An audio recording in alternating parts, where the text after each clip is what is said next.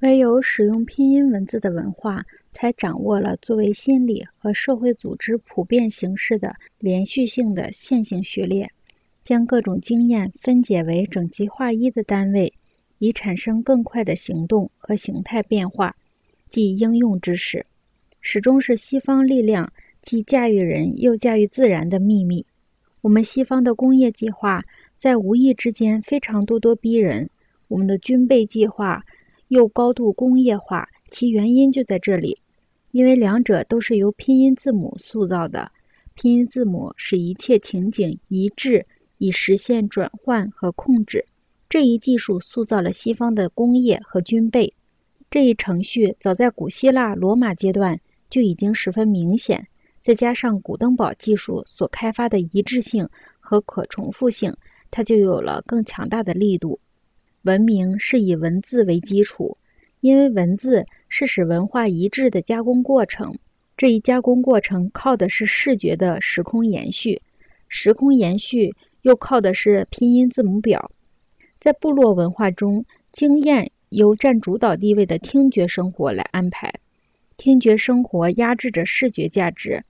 听觉与低清晰度的中性的视觉不同，它具有高度的审美功能。它是精微细腻、无所不包的。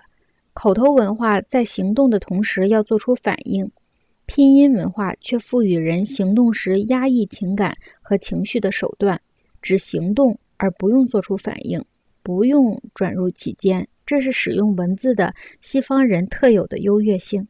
偏重视觉的文明开化的美国人与部落式的偏重听觉的东方文化遭遇时，犯下了难以计数的错误。丑陋的美国人对美国人在一场实验中的差错进行了描绘。这是联合国教科文组织主持的实验。他们在一些印度人的村子里铺设自来水管。由于水管是一种线性组织，所以不久村民就要求拆除自来水管，因为对于他们来说，大家不再上公用井汲水以后，村子里的社交生活都被削弱了。